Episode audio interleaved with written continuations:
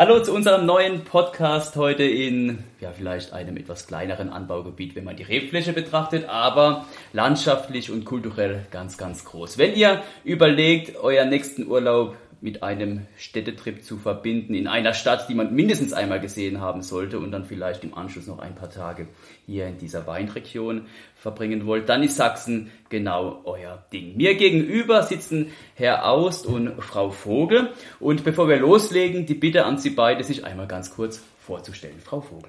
Ja, einen schönen guten Tag auch von meiner Seite. Schön, dass Sie hier sind, dass wir unsere schöne Region auch vorstellen können. Mein Name ist Cindy Vogel, ich bin Geschäftsführerin des Tourismusverbandes Elbland Dresden, also des regionalen Verbandes, um die äh, touristische Region auch vermarkt, zu vermarkten und äh, ja, den Gästen auch näher zu bringen. Mhm, sehr schön.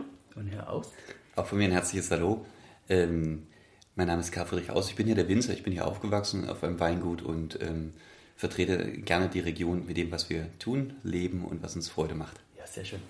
Wenn ich hier durch Radebeul laufe, dann bin ich jedes Mal extrem fasziniert, weil man läuft hier durch die Gassen, man schaut nach links, sieht ein Gebäude, was mich jedes Mal beeindruckt, schaut nach rechts, denkt, wow, auch nicht schlecht. Und so kann man sich eigentlich kaum satt sehen, wenn man diese Immobilien sieht, die teilweise etwas prunkvoll sind, teilweise vielleicht auch etwas barock, schon fast aristokratisch, äh, aber alle extrem gepflegt und es macht einfach unheimlich viel Spaß, weil man verschiedene Stilrichtungen äh, hier beobachten kann und das in Verbindung mit dieser Region, mit diesen Weinbergen im Hintergrund, da bin ich jedes Mal extrem begeistert. Woher kommt es, dass es gerade hier so viele, ja schon fast prunkvolle Bauten gibt? War hier so damals der Stand des Geldadels oder was ist die Historie?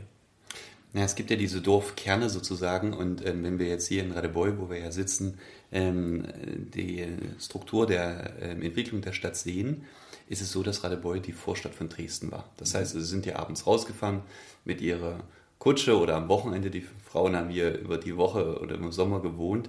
Und somit war das immer schon eine Wein- und Gartenstadt. Und diesen Titel tragen wir heute noch ähm, stolz vor uns her, aus dem Grund, weil wir damit sehr gut verstanden werden. Die Leute wissen, was sie mit diesem Namen anfangen können. Okay. Und ähm, diese Oberlößnitz, in der wir uns befinden, ziert mit der Weinbergstraße diese, ich denke, größte Häufung der Weingüter im sächsischen Anbaugebiet. Ähm, später sind einige Häuser dazugekommen. Ansonsten kann man sagen, so aller gefühlt 200, 300 Meter gibt es ein kleines Weingut mit den alten Gewölbekellern. Und ähm, das ist auch am Wochenende eigentlich ähm, die Ausflugsmeile. Das heißt, man fährt von Dresden hier raus und geht hier flanieren, sehen und gesehen werden, ein bisschen dazu vielleicht auch. Ähm, und das Ganze wird umgeben mit einer ähm, wahnsinnig schönen Landschaft. Das heißt, es ist nicht nur hübsch angemalt, sondern die Landschaft selber ist Garant für Genuss.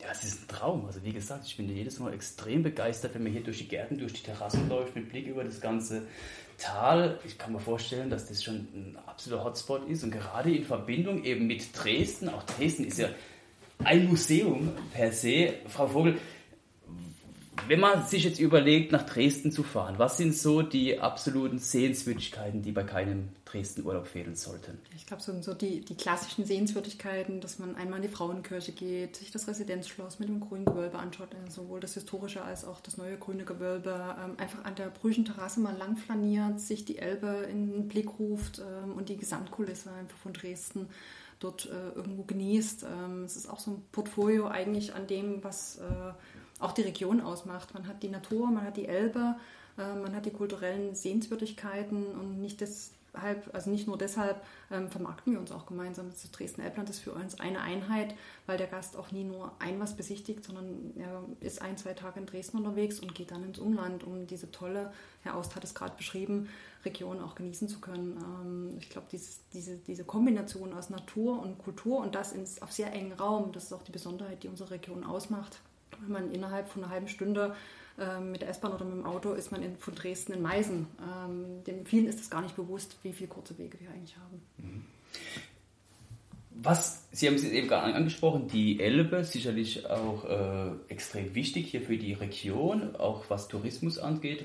Welche Rolle spielt die Elbe hier für Sachsen?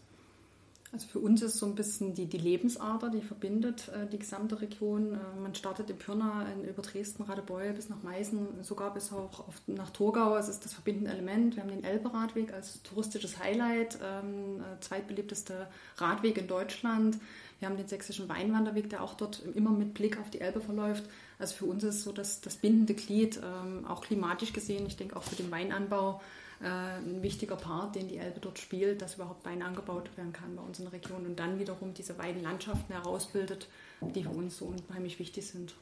Ganz wichtig ist die Elbe auch für die gleichzeitige Öffnung der Weinfeste, die wir haben, denn nur ein Schnellboot sozusagen bringt die Weinmajestäten von der Eröffnung Radebeus, das Weinfest von der Bühne, die rennt dann runter zur Elbe, den Steg, fast ein bisschen ähm, märchenhaft, weil man denkt, so sind vielleicht früher die, die Prinzessin abgehauen mit dem äh, Fluss entführt. Das erinnert mich an Gräfin Kose, die ist ja auch schon mal mit, dem Boot getürmt.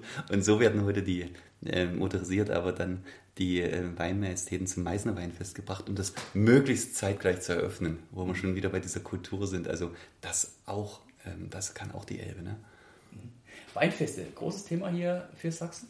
Auf jeden Fall. Ähm, ein wichtiger Highlight äh, in den gesamten Veranstaltungen, die wir das Jahr über haben. Beginnen tut das Ganze eigentlich mit den Tagen des offenen Weingutes. So ein bisschen eine Besonderheit, die wir bei uns in der Region haben. Da öffnen ungefähr so 40 bis 45 Weingüter, Besenwirtschaften, Gastronomiebetriebe Ende August, immer das letzte Augustwochenende, ihre Höfe, ihre Keller, ähm, bringen den Gästen den sächsischen Wein näher, sowohl mit Verkostung als auch Erläuterung von den Winzern selber, wo man nicht immer so die Gelegenheit hat, überall auch wirklich reinzuschauen, reinzugucken. Ähm, in letzter Zeit sind auch viele Familienangebote dazugekommen. Es ist so ein bisschen der Beginn äh, der Weinfestsaison, geht dann weiter über Weinfest in Weinböhler, äh, sehr große Weinfeste in Meißen und in Radebeul. Und der Abschluss bilden dann immer die sogenannten Federweiserfeste, zum Beispiel in Diesbar-Säuslitz oder auch im Weingut Schloss Wackerbad oder auch einzelne Hörhoffeste, die wir haben. Ähm, also für uns schon ein äh, ganz wichtiges Element, dieses, dieses Feiern des Weines. Ähm, ich denke, Herr Auster, können Sie nur beipflichten. Ja, ja, wir haben uns äh, Gedanken auch gemacht, wer, wer kommt auf die Idee, ein Herbst- und Weinfest zu entwickeln, äh, wo eigentlich die Winzer an der Weinpresse stehen an der Kälte.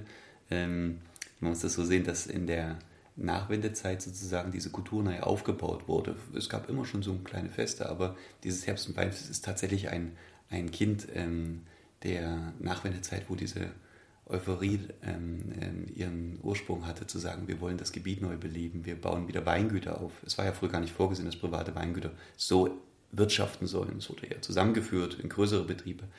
Und ähm, da waren wahrscheinlich nicht als erstes die Weingüter selber Entscheidungsträger, sondern die Tourismusämter, die gesagt haben, ach, wir machen mal im Herbst, das passt, ähm, wenn die Reisesaison ist, ein paar schöne Weinfeste.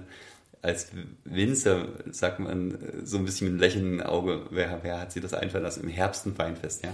Aber wir haben uns damit sehr gut arrangiert und wo in anderen Weinanbaugebieten äh, Gebieten, die Weinfeste eben eher im Juni, Juli sind, ähm, sind sie bei uns mitten im Herbst gelegen. Okay. Und ähm, das ist auch was Besonderes. Und nicht wegzulassen ist auch, dass diese Weinfeste, eben weil sie vielleicht nicht aus der reinen ähm, Winzergilde kommen, sondern eben vom Kulturamt ähm, mit organisiert wurden, ganz viel ähm, Internationalität herbeigeschafft haben. Wir haben ein Wandertheater, was wir einladen in Radebeul bei dem Weinfest. Das sind ganz angesagte und auch für die Kulturprägung selber ähm, wichtige Höhepunkte im Jahr, wo man sagt, dort bekommt man nicht nur die Besänftigung in Form eines Glas Weines mit, sondern auch die Erweiterung, die sinnliche Erweiterung äh, durch diese Kultur, äh, die wir haben. Vielleicht auch ein bisschen das, was man sonst bei seinen Reisen mitnimmt, wo man sagt, wir waren in Frankreich oder wir waren in Italien.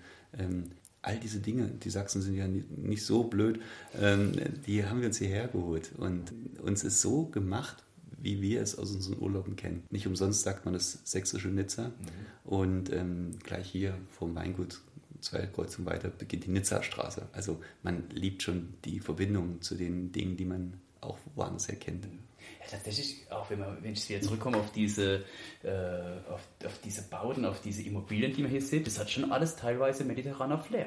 Mhm. Dann sieht man teilweise Lavendel und Rosmarinsträucher. Ja. Also es erinnert schon, und das war tatsächlich das, wo ich das erste Mal sah, wo ich extrem überrascht war, weil ich irgendwie das gar nicht so mit dieser Region assoziiert.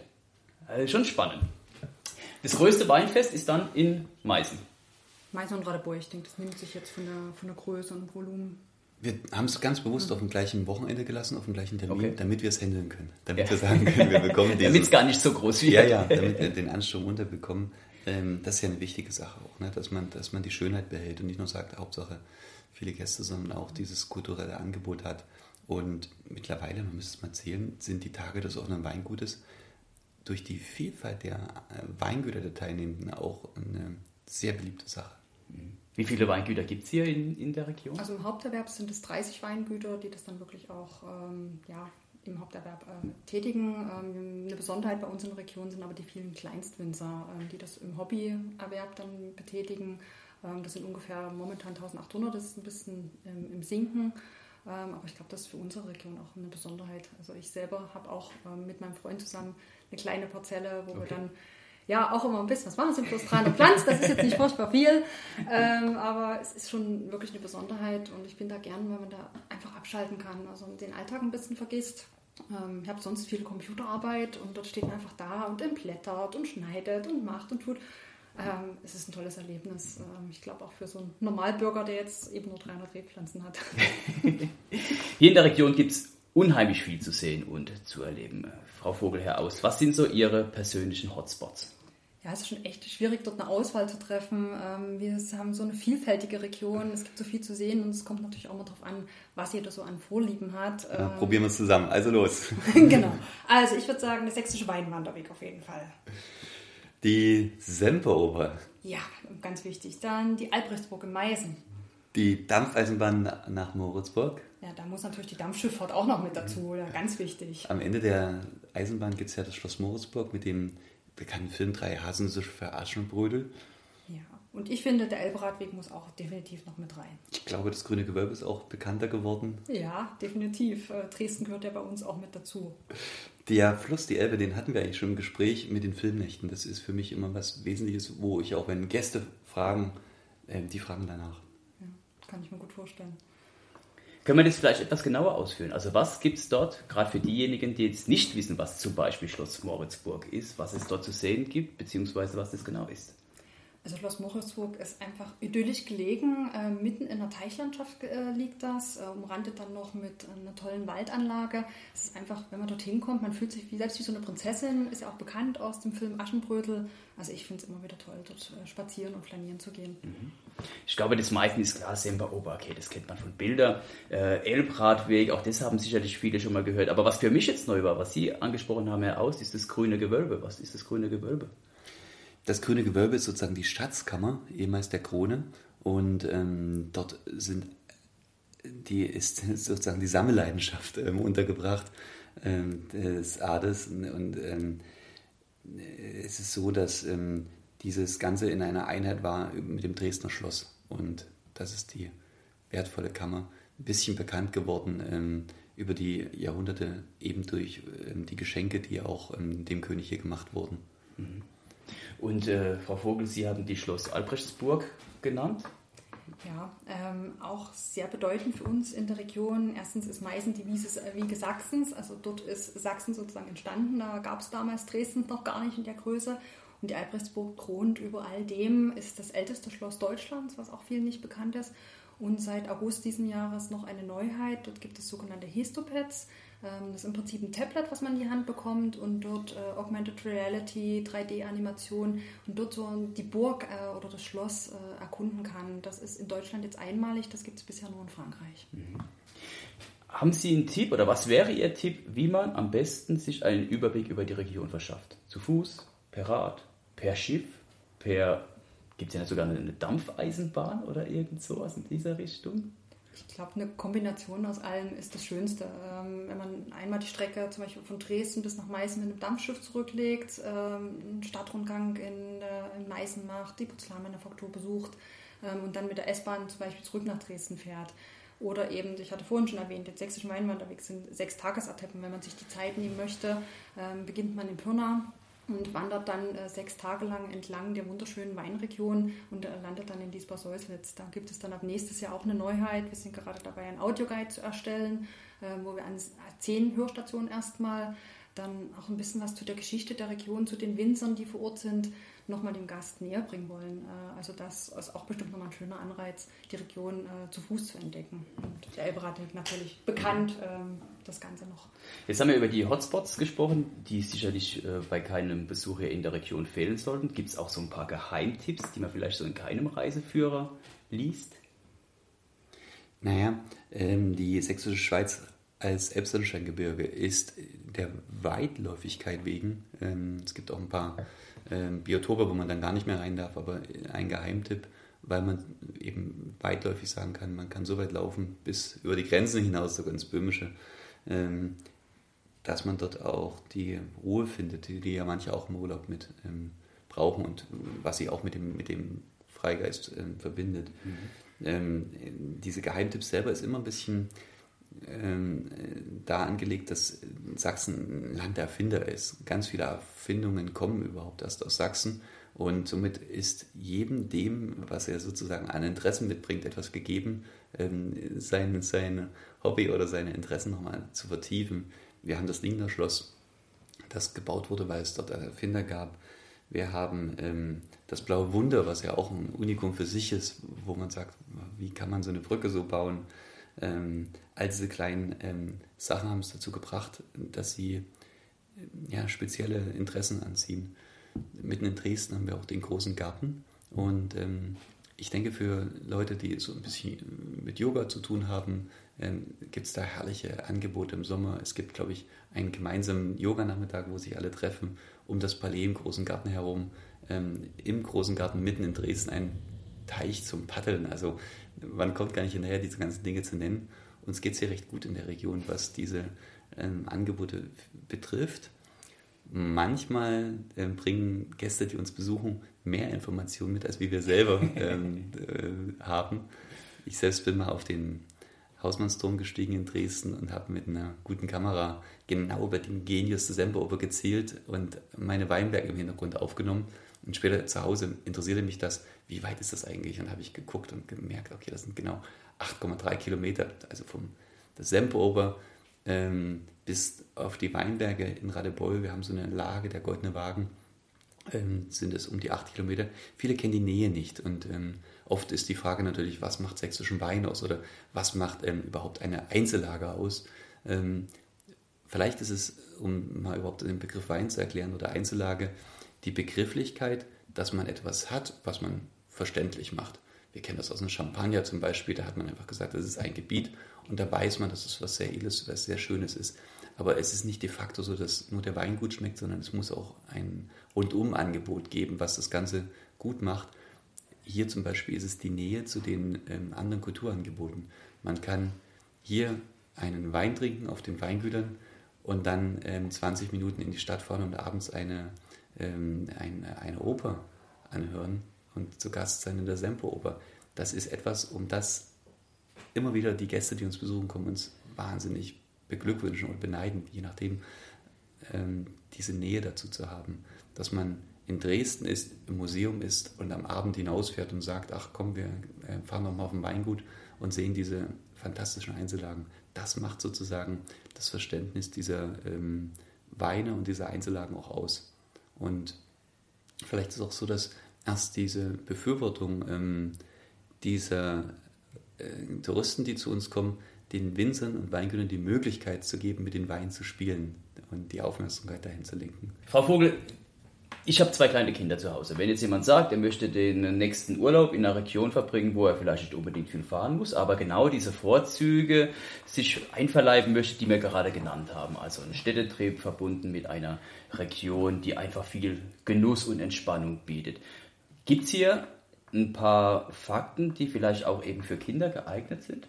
Definitiv ist die Region auch für Kinder oder Familien geeignet. Ähm, das nimmt auch mehr und mehr zu, dass dort äh, Familien auch zu uns kommen. Ähm, es gibt äh, Kinderangebote in der Albrechtsburg, es gibt Kinderangebote in der Porzellanmanufaktur, wo die auch selber was bemalen können, selbst was äh, formen können. Also es sind ganz tolle Angebote. Ähm, wir haben zahlreiche Hochseilgärten, wo man sich einfach ein bisschen austoben kann, Abenteuerparks, wir haben das Wildgehege in Moritzburg, also auch das Thema Tiere ist ja immer wieder ein spannendes für Kinder. Wir hatten vorhin schon mal angesprochen, die ganzen Schmalspurbahnen. Also wenn dort der Zug losfährt und das tutet und man wird mit Ruß beschmutzt. Also ich finde es selbst toll. Ich glaube, Kinder flippen da noch viel mehr aus. Ähm, es gibt zahlreiche Freibäder, Waldbäder. Ähm, Gerade jetzt bei den Temperaturen, die wir haben hier, ähm, wird das immer gern wieder angenommen. Und selbst in Dresden gibt es ganz tolle Museen, die sich auch für Kinder spezialisiert haben. Wir haben jetzt das Verkehrsmuseum, das Hygienemuseum in Dresden. Ähm, also da ist auch für die Schlechtwetterlage mal was dabei. Also ich glaube, äh, an Angeboten mangelt es hier wirklich nicht. Wie sieht so der perfekte Tag in Sachsen aus? Wenn Sie jetzt einen Tag konzipieren müssten für eine Freundin, für, für eine Reisegruppe, für wen auch immer, was womit fängt man an und womit hört man auf? Das kommt halt tatsächlich auch wirklich darauf an, was man, was man gerne macht. Ähm, ich würde persönlich äh, erstmal den Tag mit einem tollen Frühstück beginnen. Ähm, ja, das ist schon mal das ist irgendwie, weiß nicht, für mich so die Basis. Wir haben so tolle Unterkünfte hier auch in der Region. Ähm, zum Teil kann man auch direkt beim Winzer übernachten. Ähm, es ist natürlich dann mit dem Blick auf den Weinberg, äh, ist das ein toller Start in den Tag. Ähm, für mich würde jetzt zum Beispiel auch eine Wanderung oder auch würde ich einer Freundin empfehlen, äh, einfach mit einer Wanderung zu starten, dass man einfach die äh, Wanderschuhe schnürt ähm, und sich auf den Weg macht, ähm, zum Beispiel jetzt von Radebeul äh, nach Meißen und dort in Meißen einfach den Tag äh, ja auch ausklingen lässt, ähm, besuchen der Albrechtsburg in der Porzellanmanufaktur. Ähm, dort gibt es tolle Gastronomiebetriebe, wo man auch wiederum den sächsischen Wein äh, entsprechend genießen kann. Ähm, das wäre für mich so ein perfekter Tag, äh, der auch nicht so durchgetaktet ist. Also das denke ich ist auch vielen wichtig, dass man nie von früh bis abends Programm hat, sondern einfach auch diese Vielfalt genießen kann. Mhm. Und Herr Aus, für Sie als Winzer, ich könnte mir vorstellen, wenn Sie eine andere Weinregion besuchen, dann äh, sind Sie daran interessiert, wie die Weine dort schmecken, wie sie ausgebaut werden. Wenn jetzt ein Winzer zuhört, der sagt, ich fahre nächstes Jahr nach Sachsen, wie verschafft er sich einen möglichst guten Überblick über die sächsische Weine? Vielleicht auch so die Art der Geheimtipps. Das heißt also, dass man äh, auf einem Wein gut ankommt und dann fragt, wer ist, ist denn die nächste Empfehlung? Ich denke, da hat jeder seine Lieblinge im Gebiet, wo man dann sagt, ja, oder man fragt direkt nach den Weinen, ähm, dass man sagt, wer macht denn den besten Spätburgund oder den besten Weißburgunder? Natürlich gibt es das so in dieser Form nicht, ja, aber äh, wir haben eine unglaubliche Sortenvielfalt ähm, im Gebiet dadurch, dass in, in, Ostzeiten sozusagen die vielen kleinen Hobbywinzer ihre Weinberge bewirtschaftet haben. Es gehörte, wenn man schon nicht weit reisen kann, zum guten Ruf, wenigstens ein Weinberg zu haben. Und da man natürlich in der Woche arbeiten war, ähm, war es so, dass man diese Weinlesen an den Wochenenden ähm, erledigen musste. Da war es einfach, möglichst viele Weinrebsorten mit verschiedenen Weinleseterminen zu pflanzen, damit man an jedem Wochenende eine Rebsorte zu lesen hatte und die Arbeit verteilt hat. Das hat zu einer unsäglichen Sortenvielfalt im Elbtal geführt, die äh, es manchmal schwer macht, dass man überhaupt sich merkt, welche Sorte habe ich denn wann getrunken, an welchem Weingut. Ähm, 30 Sorten sind ja gar kein Problem, 30 Rebsorten. Ähm, die wesentlichsten sind aber schon in dem Burgunderbereich gelegen, in dem Traminer, in dem Goldriesling, der so ein Alleinstellungsmerkmal für uns ist. Aber wir kommen nochmal zurück auf diese Frage. Natürlich hat jeder Berufszweig seine, eigene, seine eigenen Interessen, wenn er Urlaub macht.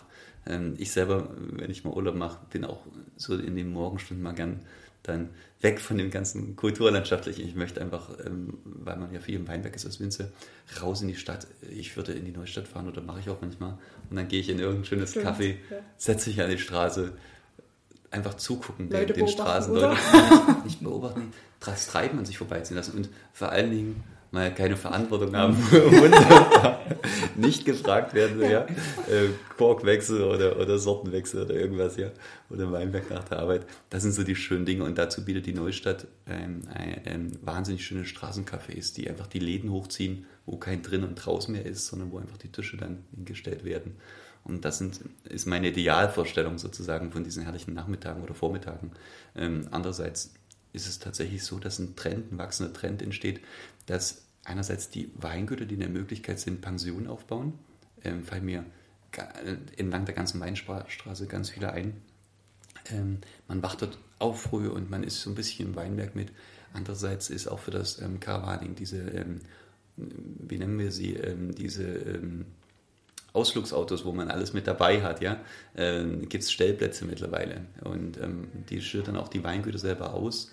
Ähm, genau, fast in der Mitte von der Sächsischen Weinstraße, ich glaube, gegenüber Wackerbad wird gerade so ein richtiger Punkt dafür gebaut, wo man sagen muss, da gibt es die Stellplätze, da gibt es das Angebot.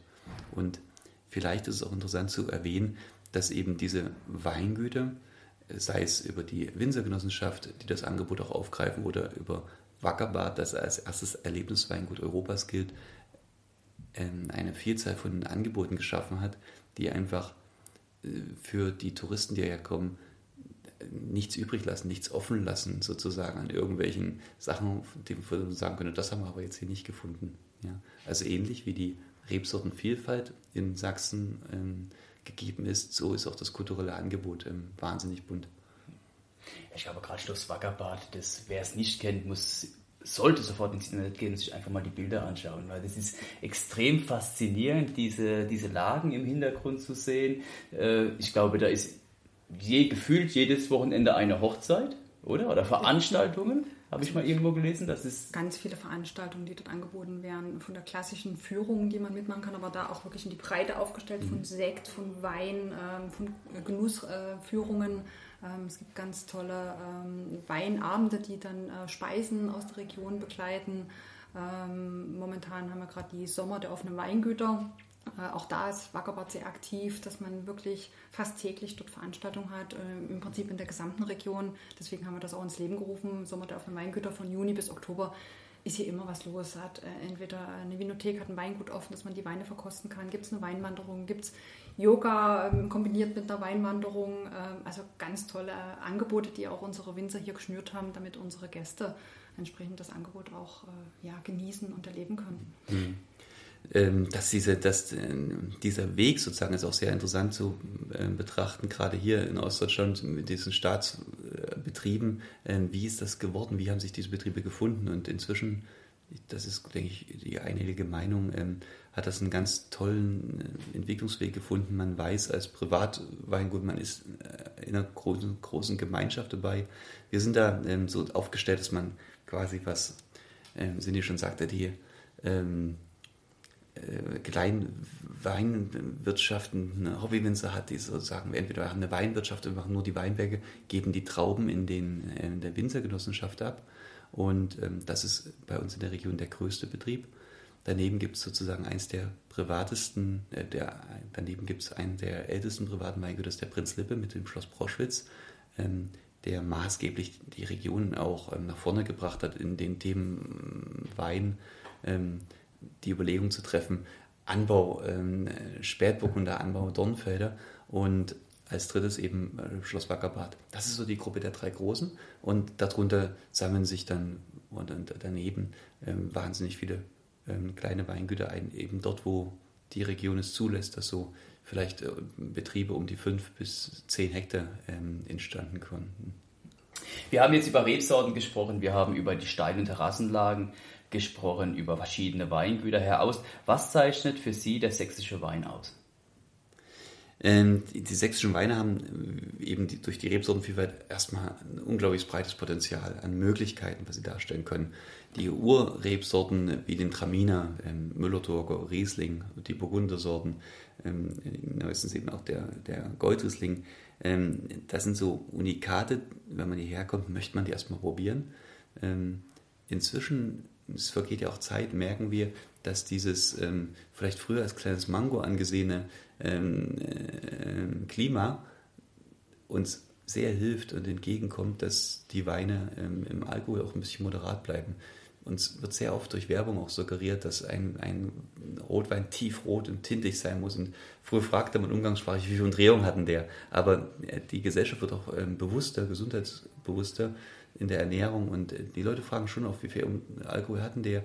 Ähm, und wir können hier Weine herstellen, die einerseits fein sind, ähm, andererseits eben ähm, nicht im Alkohol über die 15 Volumenprozent hinausschießen. Das ist, man merkt das vielleicht bei uns gar nicht so sehr, ein, ein große, eine große Herausforderung andere Weinanbaugebiete, die früher damit brilliert haben, mit diesen kräftigen Weinen, heute gar nicht mehr wissen, wohin mit diesen Alkoholwerten, weil es dort immer wärmer wird. Ähm, wir haben in der Region ähm, die Möglichkeit, vielleicht so 80 Prozent Weißwein anzubauen, 20 Prozent Rotwein. Wir werden zunehmend ein Rotweinanbaugebiet, ähm, werden wahrscheinlich immer unter der Hälfte bleiben im Rotwein. Durch die Vielfalt der Betriebe haben wir auch die Eigenart, dass jeder Betrieb Sortenverständnis anders interpretiert. Das heißt also, wenn dann ein Winzer kommt und sagt, ich baue jetzt ein Weingut auf, das hatten wir in der Wendezeit ganz oft, dann hat jeder Winzer oder jedes Weingut eine Handschrift mitgebracht. Es gibt also nicht diese gebietseinheitliche Handschrift, so muss ein Riesling schmecken oder so muss ein Rotwein schmecken, sondern es ist so viel, ähm, so viel Grundlage gewesen für Entwicklung bei uns im Gebiet, dass jedes Weingut, was sich auf den Weg gemacht hat, neu aufzubauen, ähm, eine Handschrift geprägt hat. Und ähm, man kommt gar nicht hinterher, diese ganzen Vielfältigkeiten ähm, mit zu verfolgen, wenn man selber im Betrieb hat und hier arbeitet. Das kann man fast den Gästen mit überlassen. Und ich bin gerne Gast, wenn wenn Freunde mich besuchen, zu sagen, ach komm, ich komme mal kurz mit, wir gehen mal die Weingüter der Region mit besuchen. Mhm. Gleichzeitig ist es so, dass sich diese Weinstilistik einteilt in drei regionale Typizitäten. Es gibt natürlich die Einzellagen, ganz klar. Da kennt jede, jede, jede ähm, jedes Weingut seine eigenen Einzellagen, aber wir haben noch etwas, was sozusagen im Pilnitz beginnt. Das sind so diese ähm, Böden, etwas sandiger, die eine ganz eigene Typizität bilden.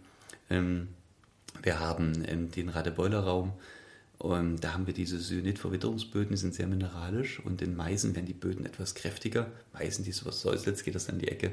Da haben wir die Lösböden und ähm, das sind wiederum Weine mit einer eigenen Stilistik. Vielleicht kann man Sachsen so beschreiben, dieser Dreiklangstilistik, ähm, bis hin natürlich zu unseren Enklaven. Ähm, das Weinanbaugebiet hat Behaar, ähm, über die Grenzen befindliche Weinflächen noch mit Jessen gehört dazu.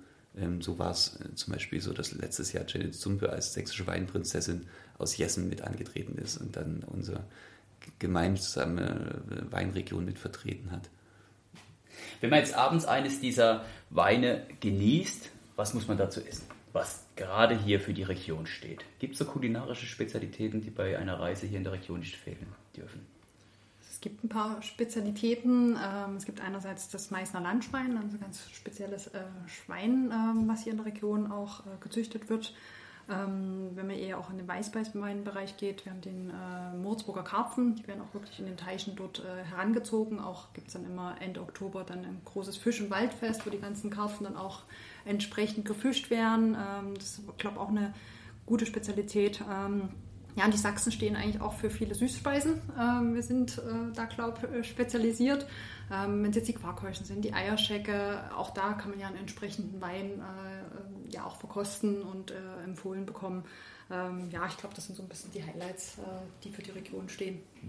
Man muss es auch so zusammenfassen. Also allein Schokolade ja, äh, war ja nicht immer das, was es, was es heute uns bedeutet. Ähm, Schokolade durften früher unter den Azteken zum Beispiel nur die ähm, die Männer ähm, ähm, konsumieren, die Frauen nur, wenn sie geopfert wurden. Das war sozusagen der mal der Trunk. Heute ist das dann. Ja.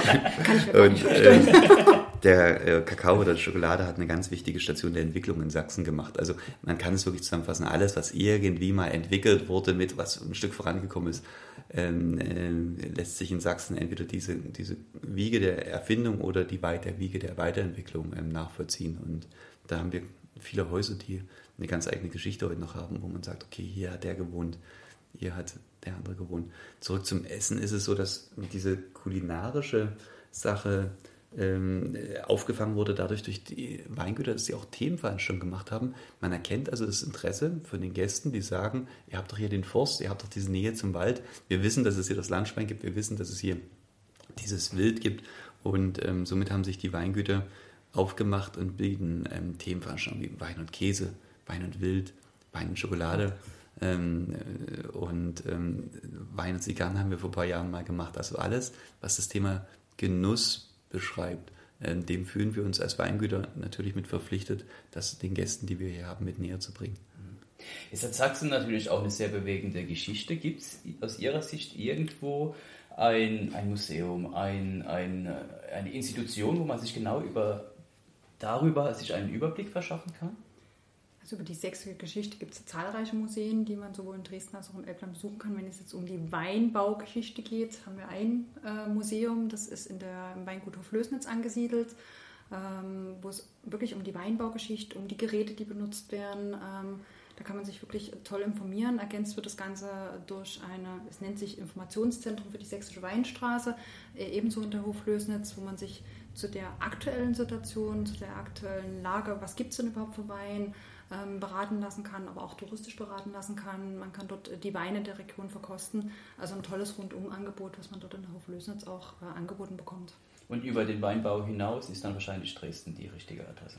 Ja, also wie gesagt, in der Region gibt es auch zahlreiche äh, Museen, äh, wo man, ich hatte es vorhin schon erwähnt, äh, meistens ist die Wiege Sachsens, natürlich äh, spielt dort die Historie und die Entwicklung und Geschichte Sachsens, besonders in Albrechtsburg, auch eine wichtige Rolle und wird dort auch für den Gast natürlich entsprechend dargestellt. Mhm. So, jetzt genug über Sachsen, aber ich glaube, es wird deutlich, dass es hier extrem viel zu sehen, zu erleben, äh, zu, zu genießen und äh, zu, ähm, ja, zu begutachten gibt. Frau Vogel, wo bekommt man Infos über Ihre Region? Also bei uns auf der Website www.dresden-elbland.de sind die gesamten Prospekte auch aufgelistet. Die können sich entweder äh, per Download runtergeladen werden oder auch bei uns bestellt werden. Wenn man schon vor Ort unterwegs ist, äh, sind natürlich unsere Touristinformationen die entsprechenden Ansprechpartner. Ähm, dort ist wirklich jede Touristinformation der richtige. Ähm, egal wo man ist, ob man jetzt in Moritzburg, Radebeul oder Meißen, man bekommt überall tolle Informationen ähm, über die Gesamtregion. Neben den Touristinformationen gibt es auch zahlreiche Rathäuser, die als ja, touristischer Hinweispunkt auch mit gelten. Also ich denke, da bekommt der Gast überall gute und äh, qualitative Informationen. Mhm. Damit sage ich vielen Dank. Äh, möchte das wirklich jedem ans Herz legen, weil ich extrem begeistert bin hier über äh, Sachsen, hier über Radebeul, über die Weine und natürlich über die Landschaft. Von daher gerne den nächsten Urlaub hier in die Region planen. Dann wünsche ich euch viel Spaß dabei und gerne die Webseite dresden-elbland.de äh, checken. Da findet ihr eben alles, was ihr dazu braucht. Ich sage danke, Frau Vogel, vielen, vielen Dank, Dank, Herr Aust, für das Gespräch äh, und gerne bis zum nächsten Mal. Ciao, ciao. Ciao. Viele Grüße.